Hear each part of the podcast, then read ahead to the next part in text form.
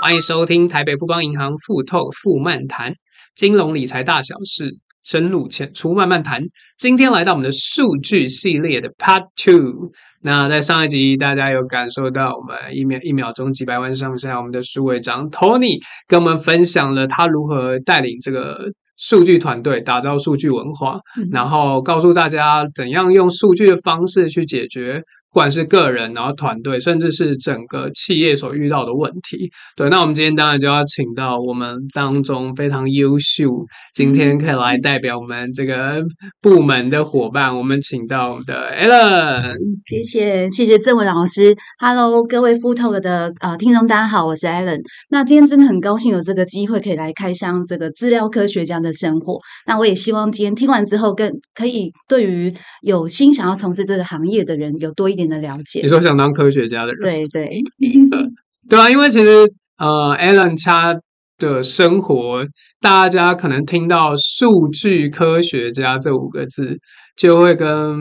呃，因为 Tony 很爱讲英文嘛，B O R I N G，可能会觉得跟 boring 画上等 Boring 吗号但其实你们的生活很 boring 吗？哦，一点也不哦。我觉得可能这科学家这三呃三个字听局上限去局限大家好的想像象，局限的想象，然后好像是很严肃的感觉。没错，其实啊，我觉得就是你你回想我们的小时候，老师常常会问我们说：“哎，你长大以后想要成为一个什么样的职业？”科这学标家准答案就是 科学家。对，那没想到我长大以后啊，哎，我真的成为了一个科学家，但是他不是一个真正的那种科实学工验作者室。里面那一对，种，不是哎，拿着这个各种点滴，而对，是在处理数据运用，然后把它放在这个业务上面找到答案的一个职业。所以我觉得这一点也不严肃。所以你一路以来都是从小就朝着数据科学家的这个道路迈进哦。嗯，可能也没有这么神圣。嗯 哼，那你以前是念什么的？ OK，我以前其实，在大学的时候念的是国贸，那我也有一哦段时间是不知道自己长大以后，实际上我可以做什么。但我觉得可能就是误打误撞进入到这个领域。对，呃，怎么误打误撞法呢？其实就是在回想在两千年的时候，西元两千年，嗯哼，这样会不会透露我的年纪？不会？不会不会不会不 会，好，在那一年的时候，其实大家如果还有印象，那个阿玛总的贝佐斯当嗯年呢，他提出了一个第一个网络的购物的预测模型。是嗯那那时候就运用在一些图书的推荐上面。那那时候我觉得，哎，这个方法很新奇。那其实那时候网络购物也没有那么的兴盛。那我当时呃刚好有一个机会到老师的这个研究室，嗯发现他们在那个电脑的荧幕，哎，都是全黑的底。那这个全黑的底底下，他们就很多很多行的程式，然后就看到一堆的这个很像工程师，嗯这边下指令之后，哎，狂跑几千行之后，他就预测出这个人他可能最有兴趣的会是下一个产品是什么。那我就觉得，哎、这太厉害了，就好像黑科算命技一样， 黑科技。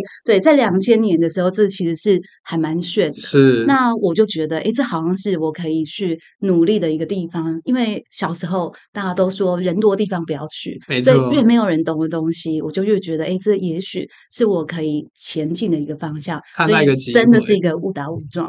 对， 嗯哦，对啊，我觉得这其实也很值得大家参考啊，因为大家现在其实可能呃念了大学之后也会迷惘，说我不知道我未来到底要做什么，没错。然后方向在哪里，对啊，嗯那可能这个契机点就蛮重要。如果没对在实验室的那个 moment 看到那个很像只是命运 呢？对，很像骇客任务一样，很多数字在那边，很多代码在那边跑的话，也不会对感觉到这一点。是是，对啊，那我们今天呢，最重要的一个目的，我们就是希望能够扭转一下这个严肃的形象。嗯没错。对对对对，嗯那到底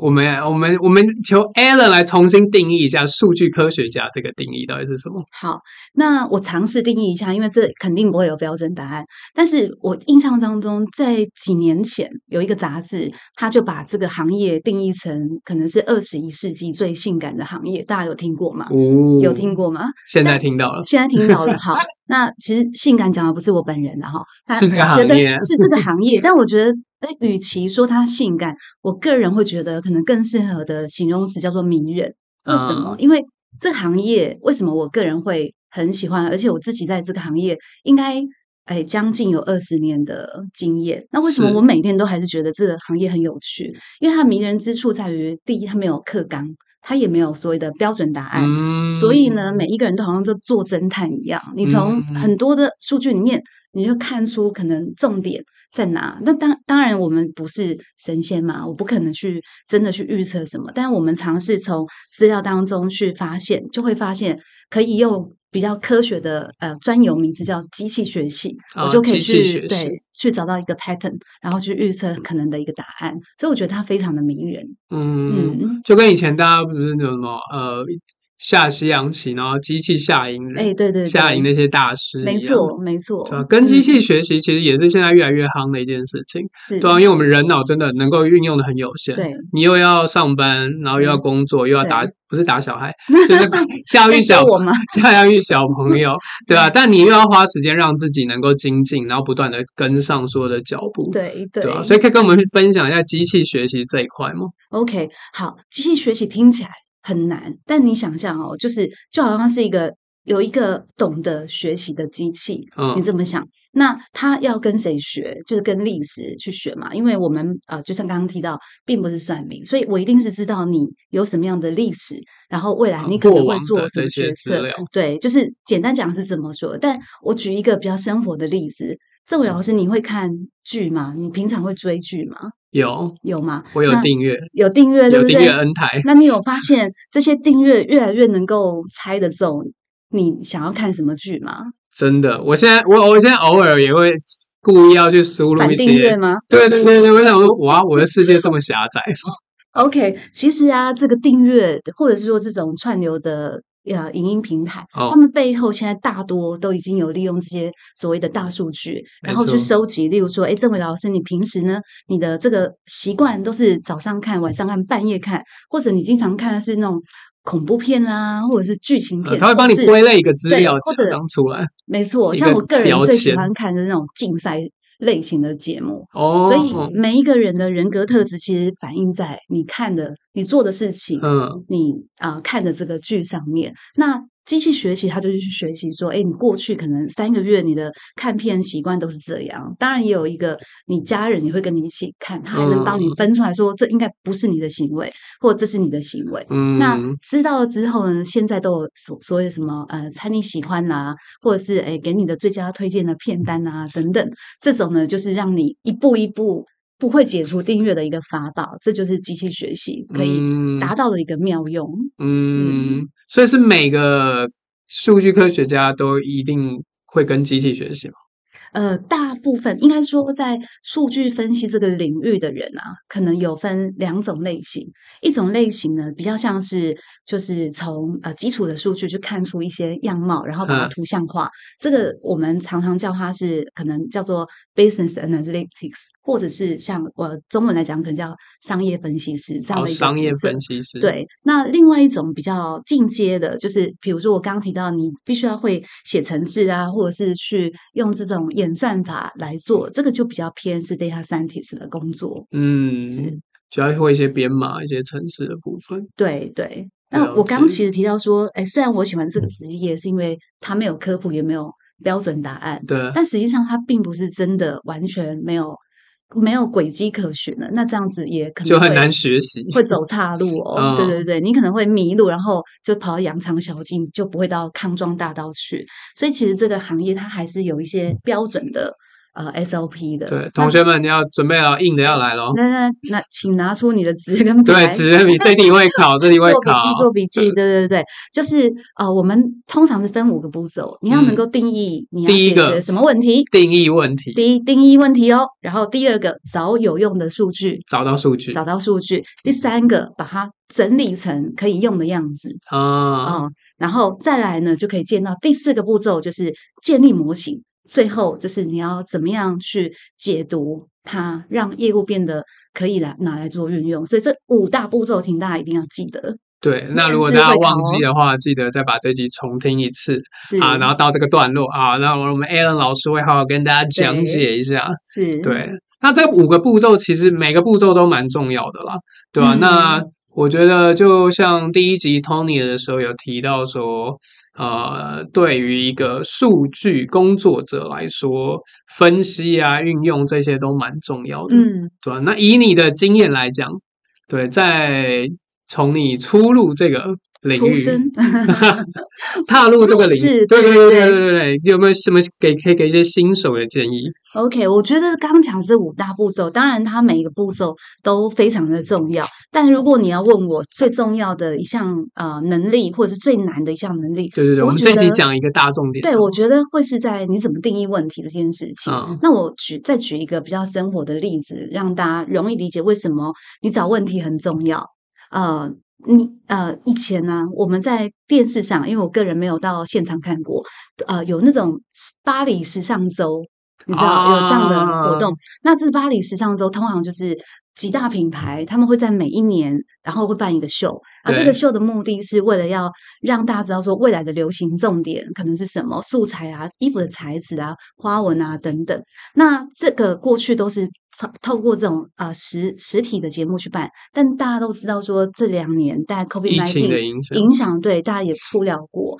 那这些大厂他们怎么样来做它的产品设计？那哦，这个就是呃，资料科学家找到一个潜在的问题是这个问题。那对定义这个问题之后，他们怎么做？我想再请问郑伟老师一个问题：你知道 Instagram 上面啊，哦，你应该有在使用吗？有有有年轻人，有我们都是年轻人哈。对对对对在，IG 上面呢，你知道一天每一天呃有多少的这种图片被上传吗？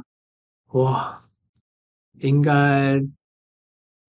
会不会有到好几亿吗？呃，你这样子我很难回答，你应该要说很少，啊，我可能大概一两张吧，是吗？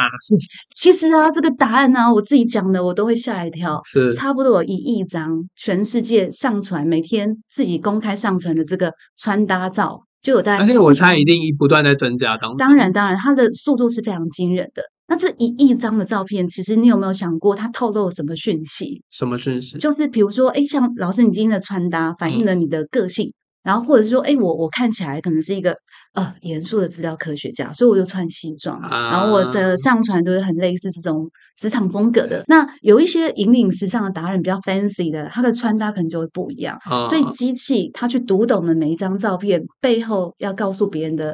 hint，或者是哦它是代表什么样的族群，很像所以把侦探的感觉。对，他先把人分了群之后，去看说什么人喜欢什么类型的衣服。如果我推出在市场上推出的话，会不会引领流行？那这个就是一个非常呃实物的例子，那个就是很明显一个机器学习的运用。所以我刚刚在回答刚刚呃郑伟老师提到问题，最重要的能力，你怎么找到这个所谓的问题背后就是一个商机？哦，这真的很重要，因为呃，马云马叔叔有讲过，二十一世纪最需要就是能够解决问题的人。是，对，那我觉得就像刚刚 Alan 讲的，就是要有这样的能力之外，我觉得他应该也是需要一些不同的特质吧。除了说，呃，据我据我们之前所聊的，目前嗯 Alan 已经报了这个三铁的部分，没错，对，但但报三铁不是重点，重点是他现在还不太会游泳。哎，啊对，嗯我觉得这就是一个很了不起的特质，就是勇于去可能创新啊、挑战啊、冒对险之外，除此嗯之外还有什么？ OK，好，那呃，刚刚提到说，其实呃，要做好一个资料科学家，其实我觉得可以总归两大重点，嗯，就是你必须要具备软实力跟硬硬技术，这都是必须要具备。那什么叫软实力呢？其实就是比如说，哎，想象力跟逻辑思考的能力，这个嗯是很重要。那呃，就像刚刚提到说，我怎么能够假设我去分析了 IG 的图片，可以去回答时尚的潮流，这就是一个你你能够做想象。嗯，然后再来就是这个，个逻辑思考，你不能够偏离重点嘛。嗯没那错就刚刚讲，你就走不到康庄大道去。那硬技术方面呢，其实大家都知道说，可能呃传统的这种数理啊、自工背景，它是更容易去切入到这个领域，但其实嗯也不尽然。所以我觉得呃，就是当然你必须要具备基础的这个城市能力，这个可能是。比较快上手，但不不代表说，如果你不会，你就进不到这个领域来。嗯，我觉得最重要是有一颗嗯热情的，好就是想好奇心啊，对，或是愿意学习的，对对对啊，，就像本来 Alan 他是念国贸，结果嗯没想到在 实验室撞见了让他惊为天人的一幕，对结果他整个人生的方向就大转向。没错，对啊，没所以错我觉得其实这集还蛮激励人心的， 对吧、谢谢可以告诉大家，其实真的在数据科学家的背后，可能不是大家想这么呆板、这么严肃、这么无聊。嗯哼其实它是一个，就很像现在小朋友很喜欢玩那个 micro，就是那啊种创世什对么。对对，对啊，就是喜欢去组建自己的世界。我觉得数据科学家也是在帮大家去组建一个全新的世界，让大家可以去看到现在既有的这些问题如何被解决之后，能够变得更好。嗯，没对啊，错，我觉得今天非常感谢 a l a n 的分不享。会不会，谢谢，对啊，谢谢希望郑文未老来还有师机会跟我们分享说你到底删帖比的怎 样。哎，好好好，我我在正在学游泳，我希望我明年三月五号会出现在台东活水湖。好哟，那欢迎大家 follow 我们的频道。明年三月我们节目如果应该是还会在啦，我们一定会跟大家报 说 Alan 的好消息是怎样对。那今天就感谢 Alan 跟我们的分享，谢谢大家，谢谢我们下次再见喽，拜拜